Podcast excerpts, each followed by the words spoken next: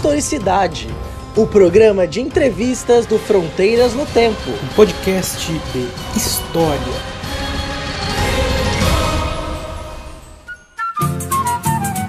Olá, ouvintes do Fronteiras no Tempo. Estamos de volta aqui com mais um Historicidade, o nosso programa de entrevistas do nosso maravilhoso e querido podcast de história. Estamos aqui hoje para conversar sobre o tema Escravos da Nação, com a professora doutora Ilana Peliciari Rocha. Ilana, em primeiro lugar, eu gostaria muito de agradecer por você ter aceitado, né? Depois de muito tempo que eu fiquei tentando te convencer, é, você aceitou e eu estou muito feliz de estar aqui com você hoje para conversar no nosso programa no Historicidade. Muito obrigado, muito bem-vinda. Eu que agradeço, Marcelo, o convite. Peço desculpas aí pelo pelos atropelos, né? E não ter é, a gente conseguido fazer essa né, entrevista aí antes. Mas é, quero agradecer muito o convite e dizer, né, parabenizar também vocês aí pelo trabalho pioneiro, né, nessa questão do podcasts, e é, que é fundamental hoje na atualidade, devido a essa questão da, da do, do, avanço aí uhum. da, da história pública, né, então um papel uhum. imprescindível que vocês ocupam aí nessa seara. A Ilana e eu somos colegas de trabalho, né, aqui na. Somos amigos de trabalho, né, melhor dizendo, aqui na Universidade Federal do Triângulo Mineiro. E essa história, né, é, já um, pelo menos uns dois anos que eu tento convencê-la. Convencer, ela já estava convencida, né? Mas a gente conseguiu encontrar um tempo para fazer, para gravar esse programa, né? E agora deu certo. Né? Por isso que eu estou assim bastante contente, porque a Ilana, né? A, além de ser minha amiga no trabalho, é, ela também é uma pesquisadora é, muito importante, produziu uma obra que eu considero uma obra de referência é, com relação à, à historiografia sobre a escravidão Brasil. Né? Antes de mais nada, acho que vale a pena, preciso apresentar para vocês a Ilana, né? ela é professora aqui da Universidade Federal do Triângulo Mineiro e possui graduação em História pela Unesp e Pedagogia pela Universidade de Franca, e também o doutorado em História Econômica pela Universidade de São Paulo, assim como o mestrado. Ela foi professora muito, muito, muito tempo da rede pública de ensino do Estado de São Paulo, de educação superior também, privada, e atualmente tem trabalhado com uh, as relações entre história, ensino de história, né? e teve uma longa trajetória de pesquisa sobre escravidão, imigração, história regional né? e o ensino de história. Enfim, uma grande pesquisadora, né, como eu estava dizendo para vocês, e que produziu essa obra que foi lançada em 2019 pela editora da Universidade de São Paulo. O livro se chama Escravos da Nação, o público e o privado na escravidão brasileira 1760-1876, né? O livro é resultado da tese de doutorado da Ilana, né? E é sobre ele que nós vamos falar um pouco aqui hoje, tá? E eu já aviso que é para vocês ficarem aí até o final, que no final tem uma, uma surpresinha aí para quem para quem é, chegar com a gente lá no final, tá? Então fiquem atentos para, para a mensagem aí, surpresa no final, tá bom? Uh, Ilana, antes de a gente falar do seu livro, né, eu queria que você comentasse, assim, contasse para os nossos ouvintes um pouco da sua trajetória como pesquisador. A gente tem muitos ouvintes que estudam história na graduação, né, ou, e que, ou que estão pensando né, em estudar, em, entrar na faculdade de história, é, e, e, pensam. E, e quem é, ouve o nosso programa sabe que uma das coisas que a gente gosta de fazer é mostrar como se forma um historiador, o que, que o historiador faz, né? Principalmente atualmente, nesses essas desinformações, negacionismos, né, em que acham que historiador é doutrinador e que tira as coisas da cabeça, né? É, então, por isso que eu queria que você falasse da sua trajetória para a gente, né, rapidamente, um pouco de como que você se formou pesquisadora e, e chegou nesse tema da sua tese de doutorado. Bem, Marcelo, é, é, meu trabalho com, o tema, com a temática de escravidão começou já na graduação, né? É, na época da graduação, é, nós trabalhamos, nós tivemos um grupo de trabalho lidando com uma documentação que são as listas nominativas, né, que era uhum. uma espécie de censo né, da época é, imperial, né. final da colônia, início do império, né? Então, nessa, nesse grupo de, de estudos, nós, é, cada, cada integrante do grupo, a gente fez a coleta dessas, dessa documentação e cada integrante trabalhou com uma temática, né? Porque é uma fonte aí é, importante, né, dentro da historiografia, é, que nos traz é, elementos aí da, da sociedade da época, da população da época, né? E no caso a gente trabalhou com uma lista nominativa da cidade de Franca, né? Que era onde é, eu cursei o, a graduação. Então, a partir daí, eu comecei a trabalhar com a escravidão, né? O tema foi demografia escrava em Franca, e é, foi um trabalho é, importante, né? Porque foi o início aí da, do, do, exercício de pesquisa, né? de, de, trabalhar com fonte primária, né?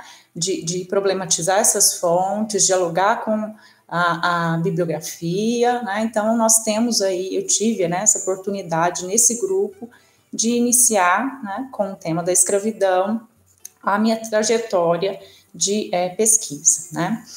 Depois, é, no mestrado, eu acabei mudando o tema, né? Então, no mestrado, eu passei a trabalhar com imigração. E continuando ainda um pouco com, com a questão demográfica, porque eu lidei com uma documentação também, que eram as listas de bordo de saída dos imigrantes, né? Porque meu olhar nessa época, é, a minha preocupação era os imigrantes que retornavam ou reimigravam, né? É, mas nessa, nessa, nesse período do mestrado, eu ainda continuei é, nas disciplinas com contato muito próximo com a temática da escravidão. Então, com aulas é, que dialogavam com a, com a temática. Então, eu, assim, eu não me esqueci ainda, né, parecia que eu ainda estava presa à questão dessa temática. Né? E a temática da imigração me exigia, é, a continuidade me exigia, assim, de sair do Brasil, coisa uhum. que eu não podia na época, porque eu era mãe, né? é, claro. E tudo isso é, dificultava, né? Certo. Então, em função disso, eu acabei retornando para a temática de escravidão, né? É, e, e, e, cheguei então a esse tema da escravidão, né? Entre aspas, escravidão pública, né? Dos escravos da nação. É, que é, né, foi essa retomada aí da área né, de escravidão, visto que eu ainda estava né, nas disciplinas muito ligada com as leituras específicas ainda dessa área. E aí esse grupo era esse grupo era do professor Horácio, né? Sim, professor Horácio Gutierrez, né? Uhum. Uma grande é. referência no, na demografia é, história demográfica, né? Isso, né? É. E que ele trabalhou um tempo na Unesp de Franca e depois foi para a USP, né? Hoje uhum. ele está na cadeira lá de História da América, não sei se é, acho que é América Colonial, né? Uhum. Mas ele teve um, um papel importante aí em toda essa jornada, porque foi o meu orientador do começo ao fim, né? Eu acho bacana. É, é... Tivemos uma integração, assim, um trabalho em conjunto muito importante, né? Aprendi muito com Horácio. Ah, agradeço, grande. agradeço uhum. muito, né? Essa a, a amizade, né? Porque além de da pesquisa, nós nos tornamos amigos também. Sim, gostava muito do Horácio também, é, grande, grande, grande professor e referência, né? É, para vocês, eu, eu acho esse trabalho com as listas nominativas, né?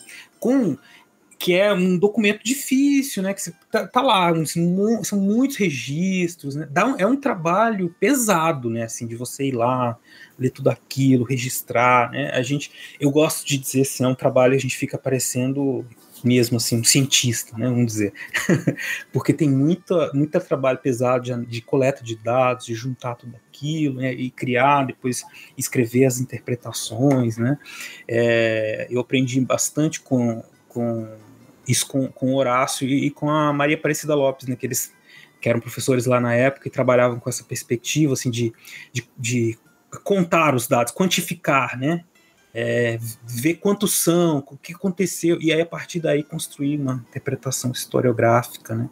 Então é, é muito legal que os ouvintes saibam, né, que a gente trabalha com, com números também, trabalha com extensas documentações, né?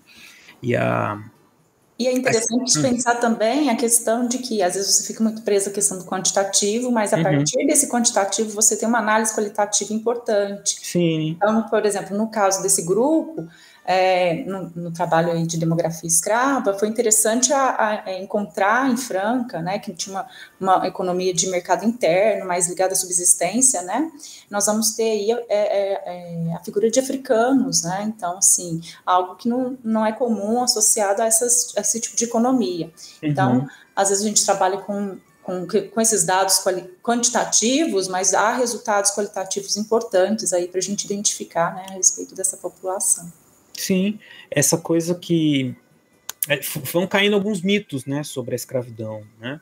Sim. Enquanto se pensava ela do ponto, uma ideia de um, uma mão de obra empregada para a economia de exportação, né? E a gente tem visto cada vez mais que é uma instituição, uma forma de, de exploração do trabalho muito disseminada, né? Em todo, toda a extensão do território brasileiro, né? E, e aí essas essa documentação tem mostrado isso, né? E, e eu acho interessante dessa, né, dessa pesquisa, para uhum. fechar essa questão do, do, da graduação, é, eu acho, a, é, iniciar né, na pesquisa uhum. com, com esse tipo de fonte, às vezes é um, um bom exercício, eu acho, no começo, no princípio, né? Uhum. Pra, eu acho que facilita muito essa aprendizagem, né, esse exercício da pesquisa. É, e o, trabalho, né? Isso, e o trabalho em grupo também, né? É que é algo que os historiadores, as historiadoras não fazem tão frequentemente como deveriam, principalmente tendo tantos documentos espalhados, né? Então, você que está nos ouvindo aí, onde quer que você esteja nos ouvindo, sabe que tem um arquivo público na sua cidade e tem lá uma quantidade de caixa de documento que, assim, tem gente que acha que é só papel velho, mas não pode, tem que ficar guardado, não pode jogar fora, né? E a gente tem tem lá, precisa de grupos grandes de pessoas.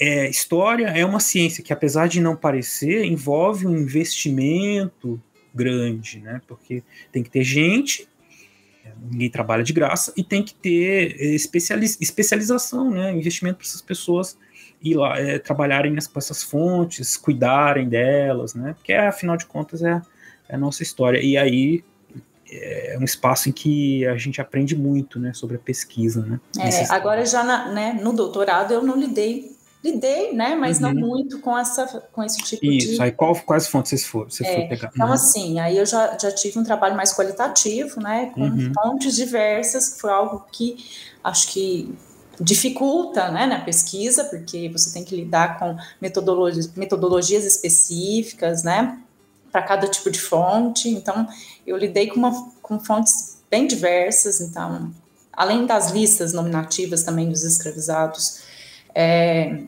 eu também trabalhei com, com cartas de alforria, é, com jornais, legislação, né, uhum. é, relatórios ministeriais, né, de província também, é, relatos de viajantes, então, assim, são fontes, assim, diversas, né, que exigiam uhum. aí é, um, um, trato, um cuidado mais específico para cada tipo. Né? Então, aí já, já, porque ali eu tinha, né, no, no caso da, da, história quantitativa, eu acho que te, é, te orienta, né, para uma, pes uma pesquisa mais fechada, né? Então, uhum. você tem um tipo de fonte, lidar com aquele tipo de fonte, você tem é, é, um encaminhamento de pesquisa específico. Quando você amplia o seu rol de, de documentação, aí as coisas dificultam mais, né? Porque uhum. você precisa ter um cuidado de lidar com o jornal, né? Que é diferente Sim. de lidar, por exemplo, com essas listas nominativas. Então, é, é, importante pensar isso também. É, porque até isso é muito legal o que você falou, Ilana, também, porque é, é uma coisa que é do trabalho do historiador, né? Que a gente às vezes que não fica tão evidente, mas é a gente lê um documento não vai só tirar e transcrever o que está ali no documento e expor, né? A gente tem a leitura, o trabalho de leitura envolve, essa leitura crítica envolve conhecer os diversos tipos de documento, né? O jornal ele foi feito com um objetivo diferente de um documento, uma lista de um processo criminal, de um, uma obra de literatura, enfim. Então cada tipo de fonte tem uma leitura diferente, né? E traz uma informação diferente. Mas é essa riqueza de fontes que faz o seu trabalho, né, na obra Escravos da Nação, ser tão, tão significativo é, para, para a historiografia nacional, né, é, sobre a escravidão. Então, uma obra tão importante, por isso que nós estamos falando sobre ela aqui.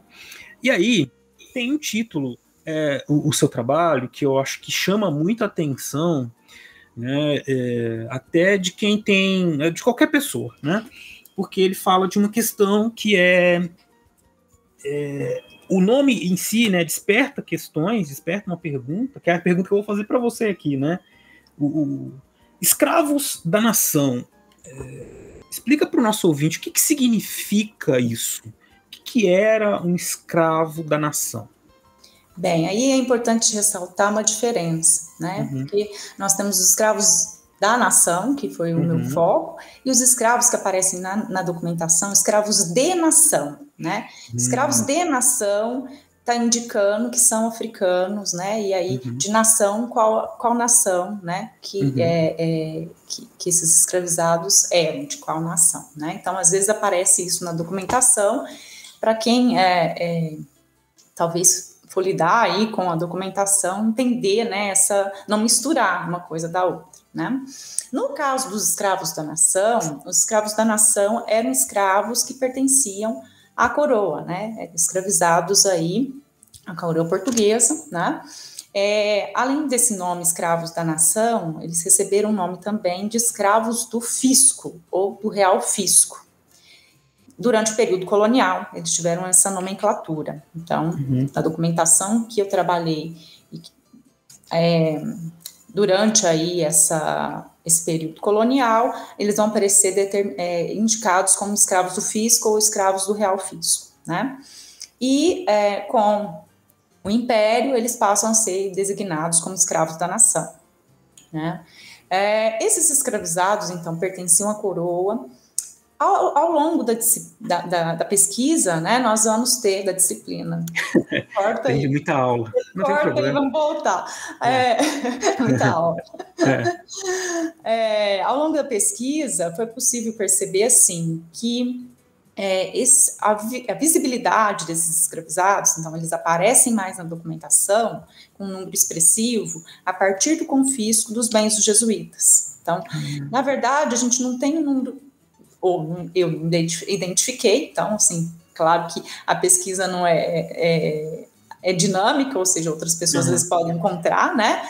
É, mas é, é, a expressividade desses escravizados que pertenciam à coroa, é, eles aparecem nesse momento, né? Que é, o momento, só... então, do ah. confisco dos bens dos jesuítas, né, momento isso. da expulsão deles. Isso, isso que eu ia perguntar, porque os nossos ouvintes podem ficar assim, confiscar bens dos jesuítas. Jesuítas, igreja e Estado estão muito ligados lá na colônia, né, depois no Império também. Como é que aconteceu rapidamente assim essa questão do confisco? Então nós vamos ter aí a expulsão né, dos jesuítas em 1759, né? Aí, é, essa expulsão, ela está ligada a, a, vários elementos, né? Então, assim, uhum. acho que aí dá, dá um, é um outro, outro, episódio. um outro episódio, porque a gente tem é, várias questões, né, ligadas a essa expulsão, tanto no contexto é, do Brasil aqui colonial, mas também de Portugal, né, e e no geral. Então, a, uhum. Companhia de Jesus ela passou a ser, é, passou a ter enfrentamentos aí, né, questionamentos da sua atuação. Um, um, um, dos fatores é a sua atuação econômica, né? Eles eram muito ricos, né? Isso, isso chamou atenção e essa riqueza também gerou muito poder, né, nessas uhum. localidades. Então, né, isso é algum, um dos elementos, mas são vários, né? E o que aconteceu foi que eles foram expulsos, né? E os bens que eles adquiriram ao longo, né, dessa é, desse trabalho, né, no Brasil, não só no Brasil, mas no geral, esses bens, no caso do Brasil colonial, eles foram então confiscados e passaram a pertencer então à coroa, né? Nós vamos ter o, inventário desses bens, né? Ah. Então, assim, que foi um processo lento, que é, então a documentação é uma documentação dispersa, né? Ela não está uhum. assim é, localizada em um único arquivo, então é bem é, é, disperso, porque esses escravizados eles estavam esparramados, né? uhum. voltando aí para a questão dos escravizados, eles estavam esparramados no Brasil, no território né, é, é, é, do Brasil. E então a gente vai ter esses escravizados é, em São Paulo, né, é, nós vamos ter esses escravizados no Rio de Janeiro, nós vamos ter escravizados lá no, no, no Nordeste, onde tinha, onde tinha atuação desses jesuítas, é, nas fazendas, né, porque é importante ressaltar isso, então os jesuítas eles estavam atuando, né, é, tendo seu, seu papel religioso de atuação nas igrejas, mas eles agregavam esse, essa atuação, é, é, esse trabalho também é, de produção. Então, a gente uhum. vai ter fazendas né, que pertenciam a esses é, religiosos. Então, era onde estavam esses escravizados. E com confisco, né, essas fazendas se tornam, então, as fazendas da nação, né, lá no período imperial, e as fazendas do real fisco, né, que é, no começo tiveram aí problemas com relação à, à, venda ou não dessas, né? Então nós vamos ter desses bens, né? Então a gente uhum. vai ter, não vai ter uma orientação muito é, organizada ou padronizada de encaminhamento desses, a venda desses bens. É, algumas localidades, por exemplo, a Bahia, né? Nós temos um, um pesquisador que é, é, encontrou a que, que né, no caso da Bahia, é, muitos desses bens foram vendidos, né? E é, então, assim, é esse é o cenário da, da questão dos jesuítas. E é importante falar dos jesuítas, por quê? Então, com essa né, expulsão dos jesuítas e esse né, patrimônio se torna, então, público, né, se torna. E outra questão que tem aí também essa confusão de público e privado, que nessa uhum. época também é algo que, muito recorrente, né? Uhum. É, nós vamos ter, então, essa, né, essa coroa se assumindo enquanto produtora, né? Produtora e proprietária de escravizados, né? Como se fosse uma empresa estatal. É. Várias empresas estatais. então nós vamos ter aí, né, essa. É, tem que ter um certo cuidado, né, em lidar Lógico. com essa é, mas nós vamos ter aí essa, né, esse encaminhamento que não foi organizado, não foi ordenado, vamos dizer assim. Né? Então, assim, ficou muito solto, os inventários desses, desses bens, ele demorou, né? É, um tempo e também não se efetivou totalmente, né? É, e a respeito desse período a gente tem alguns trabalhos interessantes assim que lidam com essa questão né, do, do confisco. E ah, então esses escravizados, né, eles estavam aí esparramados né, pelo território e... do Brasil colonial. Porque eles pertenciam esse, efetivamente a, as, é, a Companhia de Jesus, né? Isso. Enfim, legalmente. Aí eles passaram a pertencer ao Estado, mas é, da parte, é, sim, é, tinha todo tipo de atividade. Né? Você falou de fazendas, mas eles também. E os escravizados eram propriedades, né? Mas que, quais tipos de atividades, além né, das fazendas, é, eles também estavam envolvidos? Porque eu acho que é para o nosso ouvinte, talvez para muitos seja surpresa isso, né? De que você tem uma ordem religiosa que tem fazendas, né? É, e, e, como que eles, como que essa é, essa atuação, né, religiosa se se juntava com essa questão econômica, né? Por quê, né? Por que, que eles tinham fazenda? Para quê, né? Uh, isso é, é, a história dos jesuítas, né? Outra questão. Mas eu queria que você falasse para os nossos ouvintes assim, quais outras, que tipo de trabalhos, né? Você encontrou é, sendo feitos por esses escravizados e como é que eles durante esse, esse, processo de inventário, né, e tal, como é que foi, como é que foi sendo administrado, né, os, os exemplos que você encontrou, assim, de como isso foi, porque tinha uma fazenda, continuou produzindo, o dinheiro foi para onde, o que foi feito, enfim. Bem, então, assim, é, é importante lembrar, eu acho que para entender um pouquinho também da, desses, do cotidiano desses escravizados, né, nas fazendas e depois posteriormente é, e também em outros espaços, né? Então, é, você falou aí da questão, vamos focar nos jesuítas.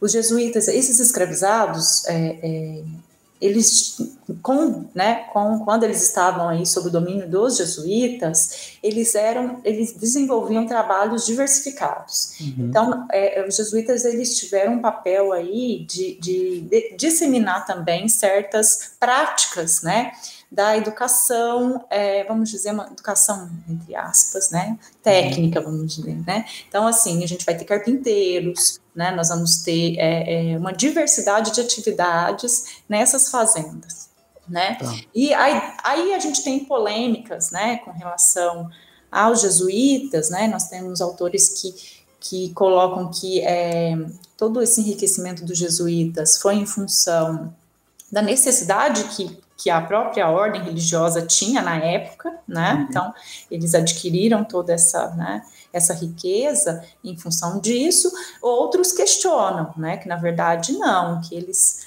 né, eles tiveram aí, eles não tinham é, é, essa riqueza também foi em função do próprio interesse da, da companhia, né? Uhum. Em se enriquecer também e para fortalecer a, a, a, a, ordem religiosa. Então, a gente tem polêmicas em torno disso, mas é importante ressaltar isso, que dentro desse ambiente, né, que eram as fazendas, né, nós vamos ter uma diversidade de atividades, né, a gente tinha um superior, né, um, um jesuíta que vinha, que era responsável aí por passar certos conhecimentos, né, Uhum. É, ou aproveitar também os próprios conhecimentos de escravizados que vinham de certas regiões, então, para determinada produção. E é importante ressaltar também que nessas fazendas, principalmente no caso dos jesuítas, nós vamos ter uma, uma diversificação de, de produção. Então, os jesuítas, um, um, um uma característica importante deles é essa. Eles não produziam apenas uma, uma só açúcar, por exemplo, não era a produção de açúcar, né, a cana e a produção de açúcar, mas eles diversificavam, né? Talvez uhum. isso tenha sido também um dos elementos para é, reforçar essa, né, essa riqueza que eles adquiriram ao longo do tempo. Mas os escravizados estavam aí e receberam essa, né, é, receberam, mas também trouxeram do continente africano também conhecimentos nessas, nesses, é, nesses espaços que eram essas fazendas, né? Onde estavam inseridos esses jesuítas. Com o confisco, né? Uhum. Essa produção, de certa forma, a gente é, é uma documentação bem esparsa nesse Sim. início, né? Então a gente consegue enxergar algumas coisas. É, a gente vai ter aí dependendo muito do administrador que ficou responsável, né, pela uhum. fazenda. A coroa que indicou o administrador. Isso, tá. né? Uhum. Às vezes ficou um tempo sem, né? Mas o que a gente percebe é que a, a, a dinâmica nessas fazendas elas continuaram, né? De produção, tá. de, de, né? E essa diversificação de atividades também. Então, um ponto uhum. importante, um elemento importante que que eu identifico que liga esses, né, esses escravizados de vários tipos de estabelecimento é essa questão dessa diversificação de atividades. Então, nós vamos ter escravizados ferreiros a escravizados músicos. Hum, né, escravos entendi. da nação, ferreiros e músicos. Então, para vocês verem né, a, a, o grau né, da, dessa é, diversidade de atividades que estavam envolvidos esses escravizados, que já lá com os jesuítas já tinha essa né, diversificação, que se acentua também com, é, com esse confisco e passando então a ser escravos nacionais, né, escravos da nação. É, aí a gente vai ter também, né? Então, nós vamos ter no início as fazendas, depois a gente começa a ter outros espaços que vão também é, receber esses escravizados por exemplo, indústrias, né? Hum. Então, a gente vai ter a indústria de pólvora da estrela é, e a indústria que eu trabalhei, que foi a, a fábrica de ferro né, de Ipanema, que é próxima a Sorocaba, é, que, assim, não, esses dois, são dois exemplos, né, nós vamos ter uhum. outras, mas é, passaram também a receber esses escravizados que vinham né, dessas fazendas da nação. É como se o Estado alugasse para a indústria a mão de obra. Não, aí não é aluguel. A gente vai ter, por exemplo, no caso da fazenda é, Santa Cruz, é, eles alugavam muitos escravizados. Uhum. Né? Então, assim, é, ele, é, no caso aí, alugavam para é, é, terceiros. terceiros. No caso da, faz, da, da fazenda e fábrica, a gente vai ter um outro elemento também, que é algo que eu acho que é, que diferencia né, esses escravizados, que é o um movimento aí de transferência. Então havia muitas transferências para esses vários estabelecimentos, né? Uhum. Então esses escravizados, principalmente das fazendas, que eram é, é, ambientes em, em, que nós vamos ter a, a, formação de famílias, né? Então esses espaços acabaram também ajudando a é, concretização de outros estabelecimentos, como a fábrica de ferro de Ipanema. Entendi. Então, assim, hum. é, é, importante também, para identificar melhor um pouquinho a, a essa questão, nós vamos ter, então, esses escravizados que no início, pós-confisco, eram escravos dos jesuítas e passaram a, a compor essa, essa escravaria, né? E depois, ao longo do tempo, eles vão também é, é, estar presentes em outras atividades, né? Então, nós tem, eu, eu dividi em três é, tipos de espaços, vamos dizer assim. A gente tem, então, os espaços agrícolas, que são essas fazendas, né? Os espaços é, é, de indústria, né? Como as fábricas, né? A fábrica de ferro, a fábrica de pólvora. É, e, além disso, também os espaços que eram o Ministério de Guerra, Ministério é, de guerra, da marinha, nós vamos ter também esses escravizados presentes nesses ambientes, né? Uhum. Exercendo atividades nesses ambientes, né? Então, assim, para vocês entenderem, né?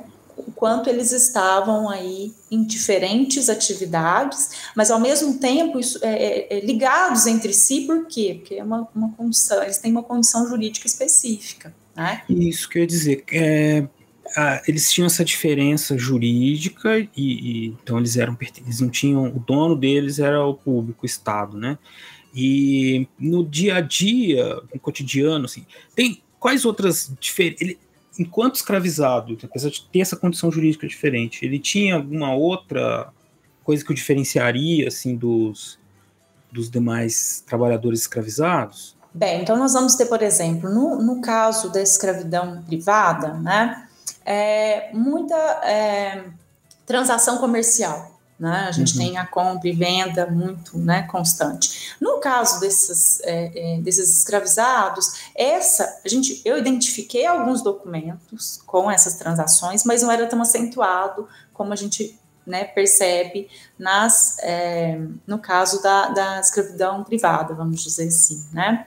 A gente tem aí nesse é, no caso da escravidão pública, menos interferência dessas. Que, que, interferência, né? O que, que eu quero dizer com isso? Por exemplo, a questão da família, né? Uhum. Um destaque importante, né, é, também dos jesuítas é que eles estimularam muito a questão da famílias. Então, por exemplo, na Fazenda Santa Cruz, o Carlos Engema, ele identificou gerações, né, de, é, de famílias de escravizados, né? Uhum. Então, assim, e isso, de certa forma, continuou ainda né, no pós-confisco. Né? Então, isso é. Então, no caso da escravidão privada, a gente pode ter uma interferência nessas famílias, né? Mais acentuado que no caso da pública, né? Então, assim, uhum. na pública, eles não vão estar aí sendo tão, é, é, tão presentes nessa, nessas transações, né? De compra, venda, né? Tem uma ah, estabilidade. É, isso, isso é uma, uma questão. Então, hum. assim,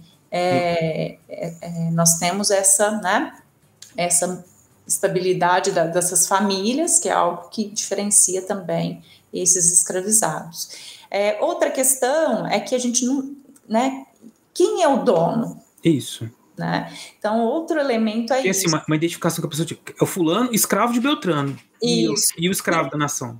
É, e o escravo da nação, essa identificação, ela, ela né, se perde, por quê? Porque nós vamos ter, ao longo do, do tempo, a mudança dos administradores, e isso uhum. eu acho que é uma coisa bem interessante, porque esses escravizados, eles, com certos administradores, vão conseguir é, entender essa situação, né, e questionar mudanças de outros administradores. Então, por exemplo, na fábrica de Ipanema, a gente vai ter é, nós temos um, um, documento do, do Florence, né, publicado, que é bem interessante, que eles questionam, né, esses escravizados questionam a, é, as mudanças que o, o, novo administrador tem, né, é, é, restringindo aí a questão do vestuário, da alimentação. Então, uhum. eles é, se manifestam, né, é, para o é, presidente de província, isso aí também é bem confuso, né? Nós vamos ter, às vezes, procurando presidente de província,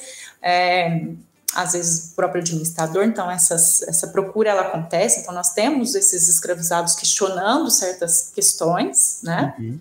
Buscando né, solução, e no caso aí desse, desse documento, é um documento bem rico que mostra isso, né? Eles se identificando é, é, a administração funcionava de uma certa forma, né? Então, com a mudança de administrador, isso se restringe. Então, assim, o controle. Ah, Ilana, então esses, esses escravizados, né? Eles viviam melhor que, que os escravizados privados? Não dá para a gente afirmar isso, né? Por quê? Porque isso dependia muito também do controle do próprio é, Estado, de quem estava ali administrando aqueles espaços. Então, isso também é um diferencial.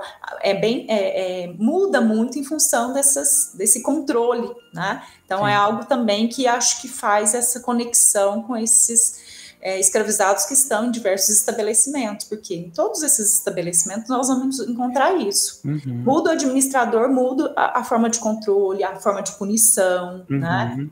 Então, é, é, eu acho assim, outra coisa que eu gosto muito de salientar, que não é, né, ah, os escravos públicos, então, eram os escravos como é, que, que eram diferenciados, que tinham mais regalias? Não, uhum. né, não.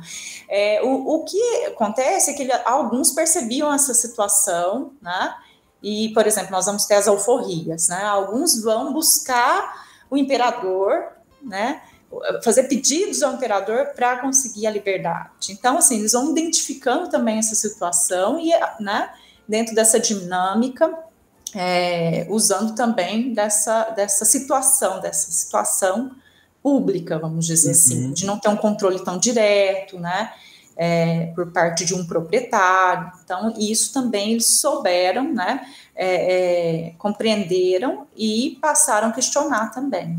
Eles fizeram é, criaram estratégias de, de, de, resistência, sobrevivência ali, né, naquela situação. Né? Sim, então assim, é... assim, é, é, importante, eu acho, ressaltar isso, que às vezes as pessoas falam, ah, não, porque o escravo da nação, então você está colocando o escravizado como, né, é, é, numa hierarquia. Não, uhum. a gente não tem uma hierarquia, né? O que Continua escravizado, né?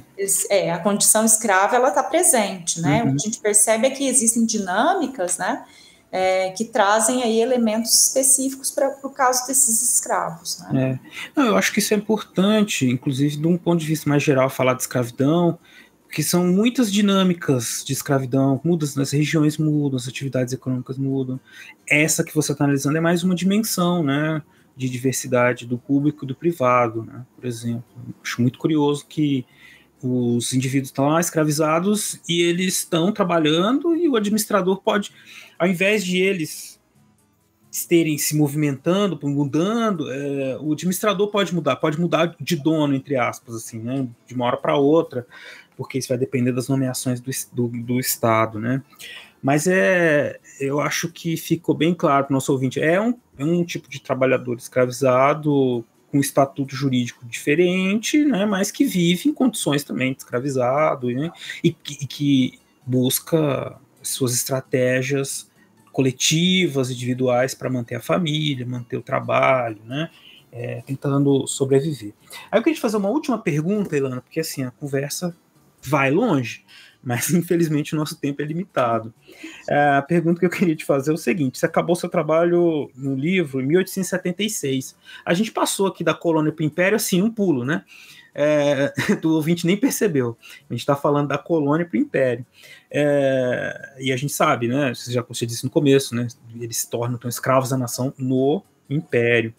E a pergunta que eu te faço é por que, que você acabou especificamente no ano de 1876 o seu trabalho? Ah, tá, sim. É, essa delimitação aí é em função, né? Esses escravizados, esses escravos da nação, eles foram libertados na lei, na, na famosa lei do ventre livre, né? Uhum. Além da, da, questão do ventre livre, estavam também esses escravizados da nação né, e os escravizados de uso fruto da coroa, tá? Porque, uhum. né, isso é para a gente entender um pouquinho da questão do público, né? Uhum. É, a coroa ela tinha então uns escravizados que em usufruto, né, na Quinta da Boa Vista, né? É, a própria fazenda de Santa Cruz era uma fazenda de veraneio, né? Então, uhum. é, em 71, então, eles são libertos, né? E aí eles aparecem na documentação como libertos da nação, há uma uhum. diminuição da, da, da documentação com, com, com essa indicação, né? E o que acontece? Então, eles ficam cinco anos sob a tutela do Estado, né? Então, uhum. o, o, eles continuam trabalhando nesses estabelecimentos, né? Mas é, até podem, né, pela legislação, eles até podiam pedir, para né, fazer um pedido para é, trabalhar em outros estabelecimentos privados, né?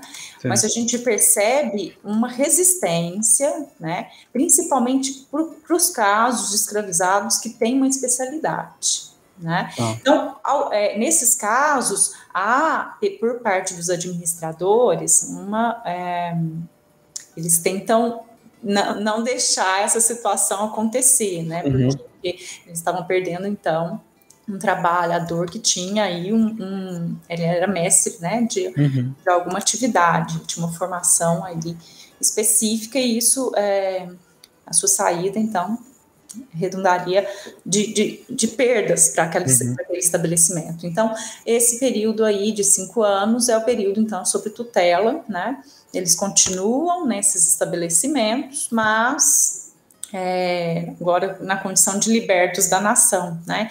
E aí, assim, é, esse finalzinho aí, para essa identificação dessa, desses escravizados nesse período, já é bem complicada, porque a gente não tem é, tantas referências assim, né? De certa forma, eles param essa, esse olhar mais atento, que aparece mais nos relatórios anteriores. Hum. Então, é, alguns é, continuam, mas a gente não consegue né, afirmar se continuaram nesse pós-76, por exemplo, nesses estabelecimentos. Né? A gente tem um quantitativo, o número já era bem reduzido nessa época, então a gente é, vai ter um, um uma redução do número de escravizados, né?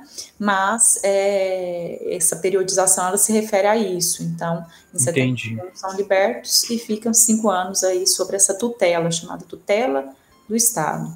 No caso, assim, os escravizados, por exemplo, que é, às vezes eram escravizados, casado com, é, com uma pessoa livre, né? Então, eles não queriam esse tipo de, de relação dentro dos estabelecimentos, né? Aí, na fábrica de, de, de ferro de Panema aparece eles que, ah, tentando facilitar, né, uhum. essa saída então desses é, escravizados. Então a gente vai ter condições é, específicas, né, para cada um desses estabelecimentos. Isso conta mais uma parte da dificuldade que a sociedade brasileira tinha, de maneira geral, de se livrar do trabalho escravizado, né? era uma coisa que, dizer, 1876 a coroa abre mão da sua, dos seus escravizados, dos escravizados públicos, 1888 só que acaba a escravidão no Brasil, quer dizer, e é, é, é muito difícil para essas para as pessoas, eu não estou justificando, né, mas estou dizendo como que era, havia uma resistência pela contra a abolição, né, contra a substituição do trabalho do trabalho escravizado, porque estava muito enraizado, né, e tem que deixar cinco anos sob tutela, pessoas que eram mestres, que, nossa, Deus o livre pagar um salário para ele, não, vou ficar cinco anos explorando mais ele, depois talvez ver o que, que eu faço, né? Porque então eles tinham é, essa dificuldade toda, esse, essa resistência a trabalho livre, trabalho assalariado. Né? E aí eu chamo atenção, né? Por uhum. exemplo, uhum. Marcelo, é a, a circulação, né, dos, do, das fake news, né, das, uhum. das correntes. Então, é. essa aí é uma, uma, né, muito corriqueira que é que é, a coroa não tinha escravizado, só ah, que a ah, é. coroa. Quem assiste a novela acha que o Dom Pedro libertou todos os escravizados, né, uhum. da nação, não tinha, né? Então tinha, sim. Eu acho que meu meu trabalho vem reforçar isso, né? Eles, uhum. é, olha o tempo, né, que eles usufruíram do trabalho de, trabalho desses escravizados, né, que exploraram esse trabalho. É. Então eles estavam aí, né? Então, essa é muito fácil você pegar um documento solto, né? Porque uhum. você entrando na Biblioteca Nacional, pode ser que consiga encontrar documentos soltos lá em que você tem é, é, a libertação de determinado escravizado, né? Escravo da nação que a, é, no finalzinho né, do, do, Império aí, a gente vai ter mesmo algumas é, alforrias a título gratuito, em função de uma data comemorativa, uhum. né? Aí Dom Pedro né, dava essa graça né, a esses escravizados. Então, mas e o, o tempo anterior, né? Isso é então. é muito restrito, né? Então é importante, acho que salientar também essa questão, né? Não era, é, por, não era por bondade também. Não era por bondade. Ah, porque eu, é uma. Fazer um. Dar uma graça. Fazer uma graça, como a gente diz hoje em dia também. É.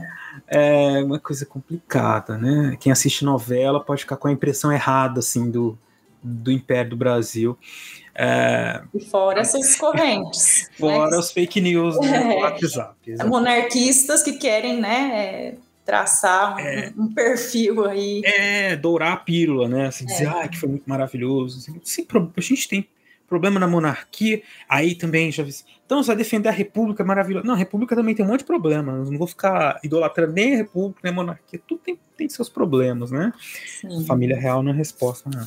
Bom, Ilana, eu sim, queria agradecer muitíssimo a sua participação. Foi excelente, eu adorei o papo né? É, poderíamos ir aqui mais horas e horas falando sobre isso, porque o tema é interessante, a gente vai puxando outras questões, né?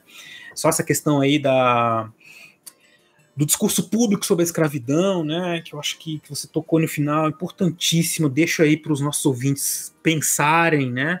quando vocês estiverem ouvindo falar sobre escravidão em algum lugar, né, saber que existe pesquisa, existe, não é, não é feito da nossa cabeça a coisa, né? Então a gente está sempre e está sempre dinâmico o conhecimento sobre a escravidão, né? Sobre o sistema escravista, sobre as, as dinâmicas, as vidas dos escravizados, né? A gente está sempre aprendendo alguma coisa e trazendo para vocês, tá? E aí eu queria agradecer muitíssimo a sua participação, queria deixar aí o que você deixar um espaço aí para você fazer seus comentários finais, né? Ou, enfim, fica à vontade aí. Bem, eu só queria falar, porque eu acho que não falei no, no geral, uhum. que no trabalho a gente, eu procurei assim é, é, analisar tanto esse olhar do Estado, né, uhum. enquanto proprietário, né, mas também identificar é, é as falas desses escravizados, as, as vivências ah, e as legal. ações, né? uhum. né? que a gente eu tenho essa parte, uma primeira parte que é a identificação, onde eles estavam distribuídos, depois essa concepção do Estado para com eles e essas vivências. Então, assim, a resistência ela estava presente, né? Uhum. As fugas, os furtos, né? Nessas revoltas ali também é, nesses estabelecimentos para ressaltar isso, né? Que é importante também esse diálogo é, dessas vivências desses escravizados. Né? É. Muito bom, é muito bom. Eu acho que você falou um pouco sobre isso, mas foi bom, foi bom esclarecer, né, que os que é uma coisa que a gente conversou num, numa historicidade, numa outra entrevista que eu fiz, Ilana, que falava sobre essa autonomia, a, a agência, a agência negra, né, é pós-abolição, mas falar dessas disso, das escolhas, né, que eles vão fazendo, das escolhas coletivas, né, assim, que eles são trabalhadores, estão numa fábrica, eles vão né, trabalhar, vão, vão é, lutar por condições de trabalho coletivamente ali em algum momento, né? Eles, eles conseguem entender assim. Eu quero agradecer então o convite, dizer que eu estou é, é, disponível aí para quem tiver alguma curiosidade, algum comentário uhum. também do livro, né? Esse retorno também, acho que às vezes a gente é, escreve a tese, você tem lá a banca, né? Comenta, né? É. E fica nisso, né? Uhum. Acho que essa troca, né? O, o livro ele circula, tá circulando, Sim. né? Então ter a troca dos leitores, né? Acho que ajuda também a gente nesse nessa tarefa de pesquisa, né? A, a transformar a nossa é, é, escrita, né? As mudanças aí também contemplando os novos leitores, né, que estão engajados também nessa na leitura da história, né, que não é só do campo acadêmico, mas, né, uhum. do campo amplo, né, o interesse pela escravidão é, é geral, né, não é só para o público acadêmico. Então, agradecer, viu, Marcelo, pela, pelo convite, pela oportunidade, e se ficou alguma lacuna aí, alguma dúvida, eu estou disponível aí nas redes sociais, podem entrar em contato. Maravilha. E, como eu disse, né, já que você falou do livro aí, tem a, a surpresinha final, que é, é, que é a seguinte, que você que ficou aqui com a gente até agora, fique mais um pouquinho que eu vou explicar para vocês já já nos recadinhos como é que você vai fazer para ganhar um livro da Ilana autografado, né? O livro Escravos da Nação. Fiquem com a gente aí, não vão embora que eu vou falar para vocês já já como que faz. Por enquanto é isso. Obrigado, viu, Ilana, de novo. Um abraço. Abraço.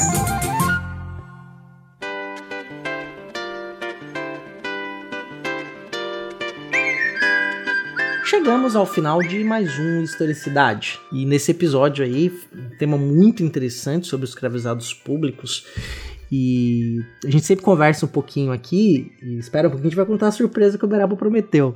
Sempre conversa um pouquinho sobre o episódio, né? Então retoma alguns pontos. E Beraba, é, nessa questão do trabalho da Ilana, é, sobre os, os escravos públicos, o que, que te chamou mais atenção? Olha, eu acho que primeiro a extensão da pesquisa, né, cara? A Ilana fez uma pesquisa muito grande, um tempo, uma, uh, o tempo que ela pesquisou, né, a temporalidade, como a gente chama, de 1760 a 1876, né? São 110 anos de, de, de, um estudo sobre um período de 110 anos que o Brasil passa do império, da colônia para o império e, e, e, nós não conseguimos falar nem 10% do que tem na pesquisa dela, né? É, me chamou a atenção, uhum. primeiro, essa criação, quando foi criado né, os escravos da nação, que foi a partir da, do confisco que a coroa portuguesa fez uh, dos, dos bens dos jesuítas, né, que tinham enriquecido muito na colônia. É outra história né, que a gente comentou no episódio, que dá um episódio inteiro só do historicidade, falar dos jesuítas e dos, da riqueza que eles que eles possuíam, né, e como eles é, acabaram perdendo tudo isso devido às disputas políticas na, na coroa portuguesa, né. E chegando no Império, né? No, durante a colônia, esses, esses escravizados, né? Essas propriedades jesuítas, é, especialmente os escravizados, eram chamados de escravos do fisco, né? É, depois eles passaram a ser os escravos da nação. É, me chama a atenção tudo isso, né? Todo esse volume de pesquisa, essa situação, esses indivíduos que eram escravizados, mas que não tinham dono, que o dono era difuso, né? Um estado e que podia mudar de dono, uhum. porque o, o, tinha, tinha um administrador dos bens. Esse administrador podia mudar, né? Então esses escravizados eles tinham uma certa estabilidade da vida é, com a família, né? Eles não eram vendidos tão facilmente assim, comprado e vendido, né? A maior parte ficava nessa condição. E por fim, uma coisa que a gente comentou ali no final que é importante, que é quebra esse paradigma, essa ideia de que a na monarquia que a coroa, a monarquia brasileira não tinha escravos, que eles tinham libertado todos. Não é verdade. Né? Na verdade, uhum. os escravos públicos, né, os escravos da nação, os trabalhadores escravizados da nação, eles só foram libertados em 1871 com a lei do ventre livre. É, e aí que a coroa, que a monarquia brasileira, né, se fez, é, se livrou, né, da, do trabalho escravizado. Né? E ainda assim aos poucos, porque eles ficaram uns anos tutelando aquelas pessoas né, antes de libertá-las totalmente. Então, é, essa ideia né, de uma de que a monarquia era abolicionista é, é, é, debatida aí pelo trabalho da Ilana também, né, cara? Mas é muito mais, né? E o trabalho é rico, muito rico, e é por isso, né, que como eu disse ali no final, que nós vamos sortear um exemplar aí para vocês ouvintes, né? Toca aquela alegria, assim, né? Um presentão, um presente para vocês aí. é, exatamente. Até antes de falar como é que faz para concorrer, né? É, quando eu estava fazendo a minha pesquisa de doutorado, é, tiveram algumas pessoas, inclusive essa fábrica foi aberta, fábrica de galões de ouro na uhum. Bahia. É, inclusive, quando foi o, o que o pessoal foi pedir a licença para o Estado, ainda na corte joanina, e ela pede não só a licença para poder abrir a fábrica de galões de ouro, mas também como pede escravizados. Uhum. E o Estado cede, a coroa portuguesa cede esses escravizados, inclusive quem dá o despacho é o José Bonifácio, hum. Cedendo os escravizados para a abertura dessa isso. fábrica, ainda no período joanino. Isso, a Ilana falou sobre isso, né, que eles atuavam e no século, eles iam trabalhar em fábricas, né, ela estudou uma fábrica em Sorocaba, é, e tem outras, outras experiências de fábrica, o CA trouxe essa daí também, né, então vocês veem que é uma história uma longa história, né, cara? Essa do, dos escravos públicos, né? Sim. E as diferenças né, do, da escravidão pública e da escravidão privada. Bem legal. Isso é bem interessante. Mas vamos lá, então, para quem interessa, o nosso ouvinte deve estar muito interessado aí saber é, como é que faz para ganhar o livro da Ilana. Né, para ter contato de forma mais aprofundada com essa pesquisa muito densa e de extrema qualidade. Como é que é, Beraba? Como é que faz? Como é que faz? Ah, fala você. É, então tá. Fala você. Então tá bom, eu falo, olha. fala você. Ó, então, ó, é, vai funcionar aí, do primeiro para você nos siga no Instagram, Tá, vai ser pelo Instagram essa essa promoção aí, tá? Para sorteio do livro. Nos siga no Instagram. e aí lá você vai compartilhar o episódio do Historicidade e vai marcar o Fronteiras no Tempo. No History ou no Feed, nos dois de preferência, mas a gente vai contar um deles, né? O que for da sua preferência. A marca o arroba Fronteiras no Tempo. Aí manda a mensagem, uhum. a gente vai receber né, na, na nossa caixa de mensagem que nós fomos marcados e aí você tá concorrendo. E até que dia o nosso ouvinte tem para o nosso ouvinte a nossa ouvinte tem para fazer isso? Olha, vocês podem postar aí até o dia 7 de janeiro de 2022. É, fica fácil, hein? Fácil. É o dia de desmontar a árvore. Até o dia de desmontar a árvore de Natal você pode ir lá. É isso. Desmontou a árvore, já era. Agora, se você tá ouvindo isso no futuro, vai lá nos melhores livrarias e compra o livro da Ilana. A melhor solução para você. Exatamente. Vai ter link no post aí pro livro dela e tudo mais. E isso. Aí, né, mas é um jeito a gente também presentear os nossos ouvintes aí que estiveram conosco, estão conosco há muito tempo. Ou se você é novo também, Isso. você tem chance, não importa, a gente não faz distinção. Isso, participem aí, né? É, como disse, é nosso presente por ter estado conosco aí nesses, nesses últimos tempos, né? É, sempre ouvindo nossos programas. Se é a primeira vez que está ouvindo, seja bem-vindo, continue, né?